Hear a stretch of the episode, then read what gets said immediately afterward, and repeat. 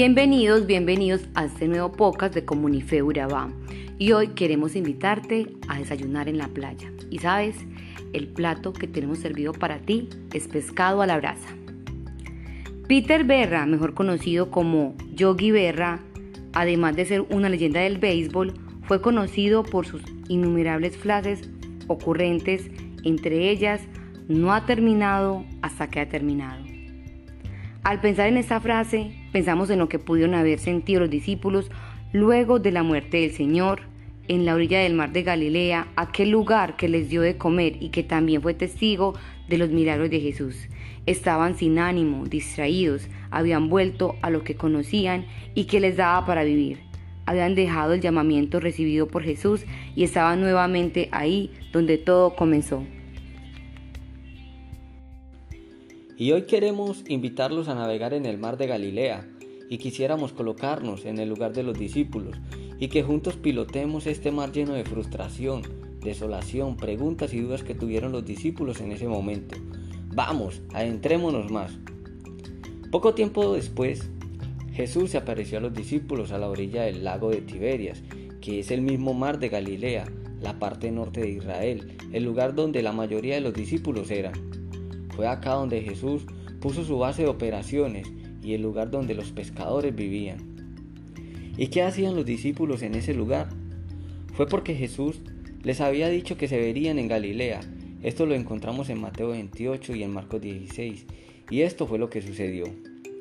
Estaban juntos Simón Pedro, Tomás el gemelo, Natanael, que era del pueblo de Canaá de Galilea, Santiago y Juan, hijo de Zebedeo, y otros dos discípulos de Jesús. Y Pedro les dijo, voy a pescar. Nosotros vamos contigo, dijeron ellos. Todos subieron a la barca y se fueron a pescar, pero esa noche no pudieron pescar nada.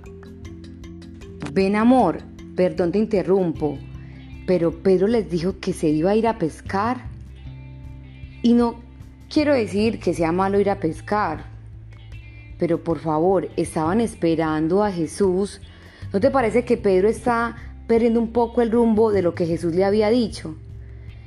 Pero también, ¿qué podemos decir si allí está el impulsivo, dinámico y activo de Pedro?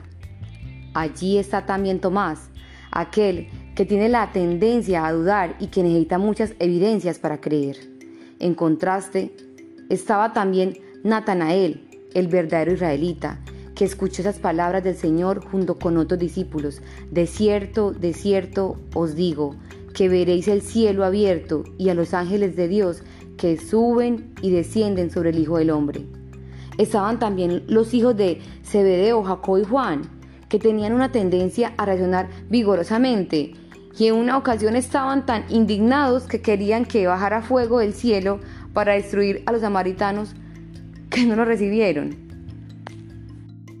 Sí, amor, yo entiendo tu posición, pero amor, sabes, con todo lo que dices, vuelvo y digo lo que mencionamos al principio de ponernos en los zapatos de ellos. Y pensando en todo esto, sabes, yo también he hecho lo mismo que Pedro y los discípulos. Me he olvidado de los milagros de Jesús que ha hecho en mi vida y he vuelto atrás un sinnúmero de veces. He tirado las redes en mis fuerzas, he caído en la terquedad y me he desviado del propósito de Dios en mi vida. Sí, amor, tienes toda razón. Somos muy ligeros a juzgar. Pero amor, te tengo una muy buena noticia. Después de esa noche tan oscura que nos tocó vivir, al igual que los discípulos, llega el amanecer. Mira, luego de una infructuosa noche de pesca, en la madrugada Jesús estaba de pie a la orilla del lago. Ellos prestaron atención a una voz que desde la orilla les decía, echen la red al lado derecho de la barca y hallarán. Al hacerlo, las redes casi de inmediato se llenaron de tal manera que ni podían sacarlas. Posiblemente sus mentes de inmediato volaron al momento de su primer encuentro con Jesús, cuando igualmente desde la orilla los desafió a ir por, por una mejor clase de pesca. Y lo dejaron todo y le siguieron. Qué bien amor. Y hoy quisiéramos dejarte estas preguntas para que reflexionemos. Vivo yo mis días como si la vida fuera solo ordinaria y monótona. O vivo como si la resurrección de Jesús no hubiera ocurrido. Al igual que los discípulos, quizás en muchas ocasiones quisiéramos regresar a nuestras antiguas realidades. Pero cuando esto suceda, recuerda que Jesús ha venido una y otra vez a llamarte desde la orilla, a invitarte a desayunar, para brindarte su amor, su restauración y perdón, y llevarte donde Él quieres que estés, para recordarte tu verdadero propósito. Y Jesús le dijo a Simón, no temas, desde ahora serás pescador de hombre. Y recuerda lo que hablamos al principio, no ha terminado hasta que haya terminado. Y con Jesús esto es una realidad. Él es Dios y cuando todo termine en esta tierra estarás para siempre con Él. Recordemos siempre que el que comenzó la buena obra en nosotros la perfeccionará hasta el fin. Y hoy nos quedamos con toda esta grandiosa historia y asimismo queremos invitarte a que no te pierdas mañana el siguiente episodio y escuchar cómo finaliza este capítulo, el cual es grandioso, ver cómo Jesús restaura el corazón de Pedro. Así que hasta pronto. Y si te ha gustado este podcast, compártelo, puede que a alguien le venga bien.